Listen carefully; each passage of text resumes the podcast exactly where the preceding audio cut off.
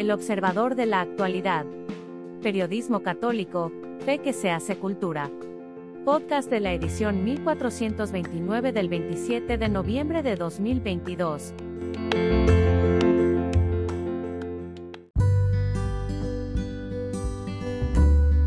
Conflictos entre el Estado y la Iglesia. Por Arturo Zárate Ruiz.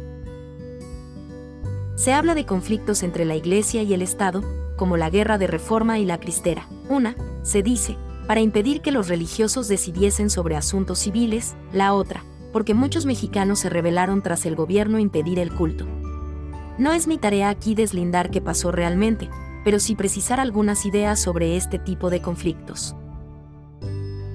No solo en México, también en muchos otros países y épocas se han dado desencuentros entre el Estado y la Iglesia, por ejemplo, la querella de las investiduras, que enfrentó a los emperadores alemanes con los papas durante los siglos XI y XII, sobre quien elegía a los prelados y a los obispos, o, para poner un ejemplo del Nuevo Testamento, la ejecución de San Juan Bautista por regañar a Herodes por su adulterio. Tal vez sea mejor hablar de conflictos entre las autoridades civiles y las religiosas, no entre el Estado y la Iglesia. Esta siempre es santa por la asistencia del Espíritu Santo, no así sus líderes entre los cuales hay pecadores. De allí que a un católico no le sorprende que haya, en la historia, prelados avaros y aún crueles, más preocupados por el dinero y el poder que por anunciar el Evangelio, lo cual detona, tampoco le sorprende, la reacción de autoridades o incluso grupos civiles para ponerles un alto. Pero también pecadores lo son muchas autoridades y grupos civiles. De allí que nadie debe asombrarse de que cualquier hombre interesado por la ley y el orden, aun clérigos, les llamen a aquellos la atención sobre sus fechorías. Es parte de la misión profética de la Iglesia proclamar la justicia. Esto no les gusta a muchos que detentan el poder político o económico, cuanto más porque la Iglesia Católica es universal, no una institución nacional sujeta a la autoridad civil, como en alguna medida los luteranos a los gobernantes alemanes, los anglicanos al monarca inglés, los ortodoxos rusos al Kremlin, no una institución, entre muchas otras, pulverizada, irrelevante, acomodaticia a los gustos de los feligreses, como miles de sectas que proliferan, por ejemplo, en Estados Unidos. De hecho, solo la Iglesia irrita particularmente a promotores del aborto allende el Bravo, pues su voz no está sujeta a intereses nacionales, ni a gustos de los feligreses, ni disminuida a la irrelevancia. Por ello, los poderes corruptos mundanos buscan debilitarla, o incluso aplastarla, como propuso Voltaire. Lo intentan al reclamar, por ejemplo, el nombrar ellos a adeptos como obispos o prelados. Cuando ese nombramiento solo puede ocurrir por sucesión apostólica y fidelidad a Jesús. En ocasiones la Santa Sede ha aceptado negociar esos nombramientos para evitar cismas y persecuciones contra los fieles, pero también ha sido imposible cualquier acuerdo cuando persiste la perfidia de los caudillos civiles y sus candidatos. Así surgieron muchas iglesias nacionales, como las citadas. Calles, además de martirizar católicos, promovió sectas como la Luz del Mundo y la Iglesia Católica Mexicana, cuyo escarisma ha degenerado en el culto a la Santa Muerte sucesores de calles repartieron tierras ejidales a protestantes, aún extranjeros, como los menonitas, para desplazar a los católicos. Otros atentados contra la iglesia se dan cuando se prohíben sus actividades en público y aún dentro de los templos, cuando se le impide participar en tareas de educación y cuando se le incautan sus propiedades. Tan injusto es que se le prohíba a usted expresarse en público y que eduque a sus hijos, e injusto que le roben sus posesiones, como injusto que los gobiernos lo hagan contra la Iglesia. Y, cuidado, los mundanos pintan estas arbitrariedades como lo correcto, aunque sigan siendo barbaridades. En Australia, por ejemplo, legisladores anticatólicos quieren que los sacerdotes rompan el secreto de confesión disque para facilitar la persecución de delincuentes. Demuestran así su incompetencia en las investigaciones criminales, pues deben cumplirse sin mellar los derechos humanos, como lo es la libertad religiosa.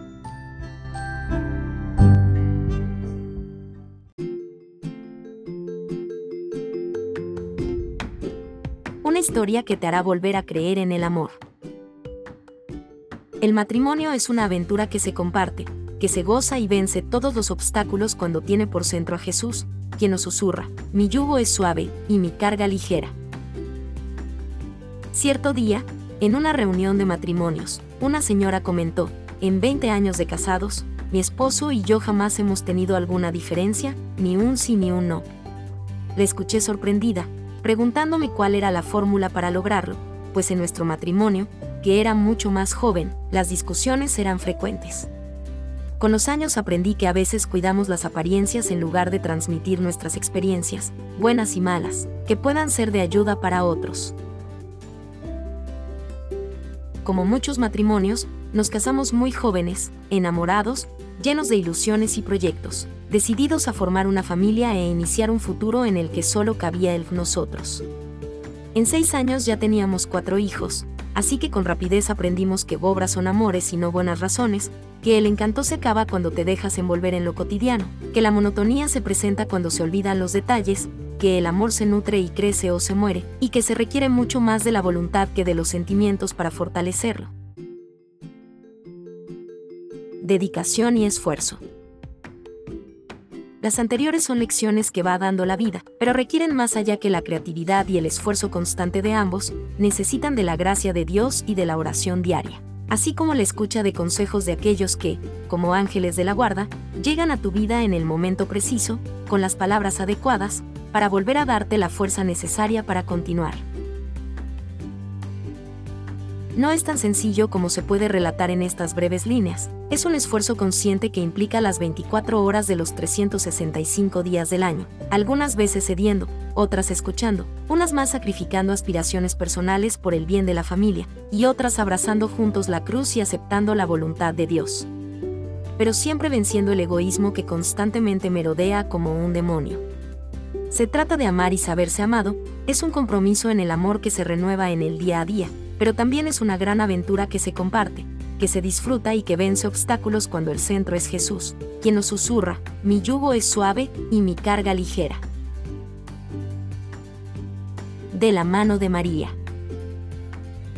El día de nuestra boda nos arrodillamos ante la Virgen rogándole velar por nuestro matrimonio y por la familia que estábamos dispuestos a formar.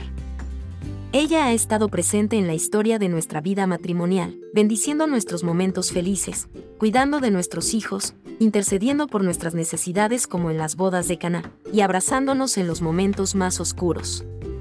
Nuestro día a día de matrimonio puede resumirse en la frase de San Pablo, te basta mi gracia, porque en tu debilidad se manifiesta mi grandeza. Mirando hacia atrás, sabemos que realmente ha valido la pena sin mucha ciencia, y gracias a la acción del Espíritu Santo que nos guía, hemos construido una familia con siete hijos. Algunos han formado ya a su propia familia, y todos hoy toman sus propias decisiones y caminos. Nuestro matrimonio ahora está en una nueva etapa, en la que nos volvemos a decir así. Tú y yo frente a frente.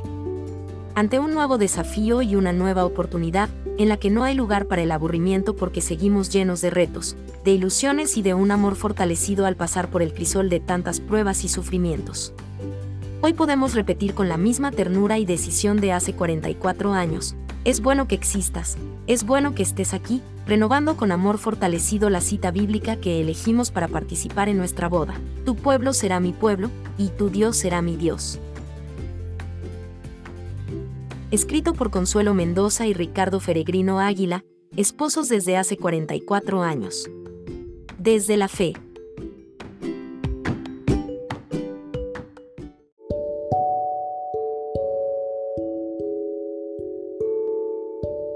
Dios tiene la última palabra. Por Mario de Gasperín Gasperín, obispo emérito de Querétaro. Por la palabra de Dios se hicieron los cielos y la tierra todo lo que existe. Dios lo hizo, decimos, de la nada. Queremos decir de ningún material prefabricado, como cuentan los mitos de las religiones paganas.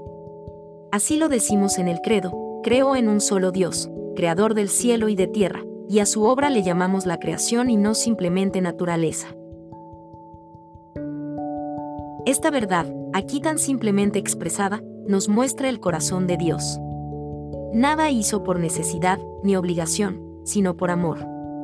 Esto reclama una criatura capaz de recibir y responder a ese amor, el hombre. Creó, pues, Dios al hombre como su imagen semejante y cuando abrió los ojos se quedó pasmado, contemplando las maravillas salidas de las manos de Dios. Entonces, según el salmista, se preguntó sobre su razón de ser, ¿qué es el hombre para que te preocupes por él, el ser humano para darle poder sobre la obra de tus manos? El hombre se interroga sobre lo creado, porque él mismo es un misterio. La Biblia dice a la letra que el hombre fue hecho a imagen y semejanza de Dios. La palabra y semejanza precisa de qué imagen se trata. No es una imagen igual, de una clonación, porque solo Dios es Dios. Todo lo demás no es Dios, sino criatura. Dios no es el número uno de una serie, de modo que puede existir otro, el dos o tres. Dios es único, pero, entre esas criaturas, hay una, que es imagen semejante a su creador, el hombre. Aquí radica la dignidad humana y de ella brotan sus derechos inviolables e inalienables. Y su responsabilidad. ¿Dónde radica esa semejanza? Es verdad que el hombre no es una reproducción de Dios, sino solo su semejanza. Pero aquí hay un misterio más profundo y es este. Entre todos los seres creados, el hombre es el único capaz de entablar un diálogo con su creador. Al crearlo, Dios tenía en su mente el proyecto de celebrar una relación personal con Él. En la Biblia se llama alianza.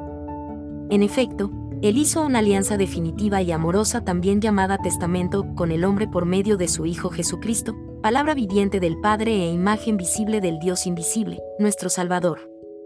San Pablo dirá que Dios todo lo creó por Cristo y para Cristo, y lo puso como centro de toda la creación y cabeza de su la Iglesia. Todo tiene en él su razón de ser.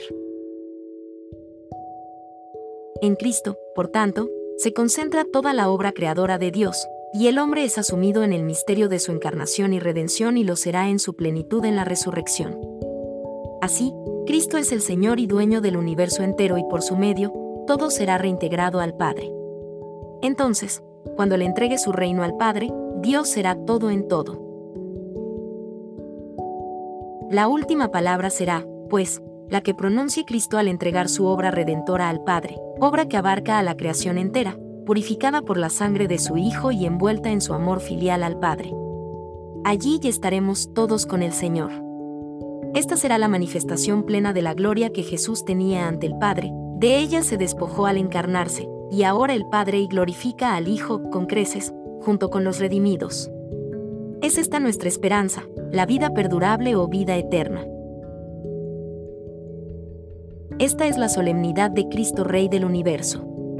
En esta dimensión nos debemos colocar para no confundir ni a nuestro rey ni a su reino con figuras humanas de reyes y reyesuelos que empañan la imagen esplendorosa de nuestra fe.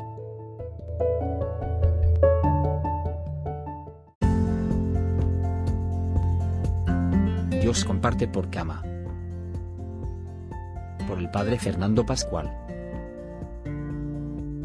el fenómeno de compartir en las redes sociales, puede ayudarnos a comprender un poco cómo Dios comparte continuamente detalles de cariño.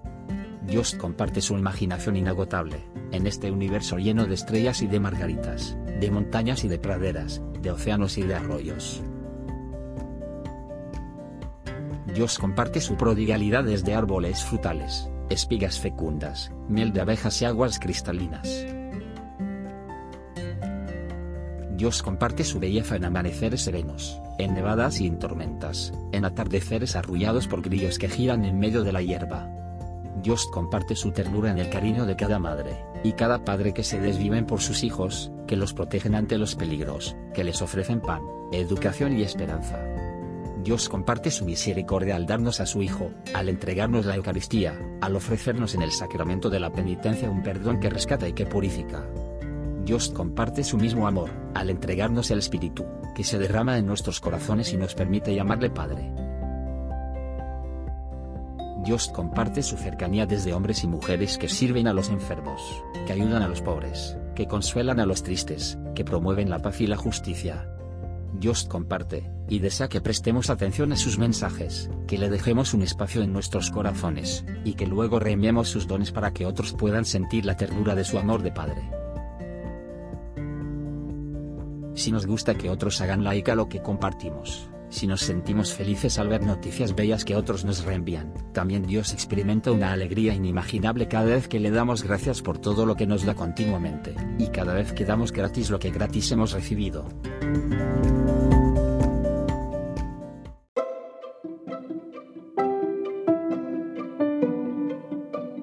Gracias por escucharnos. Si le gusta nuestro material puede ayudarnos a seguir, puede donar en nuestro sitio o suscribirse. Visite en la web elobservadorenlinea.com.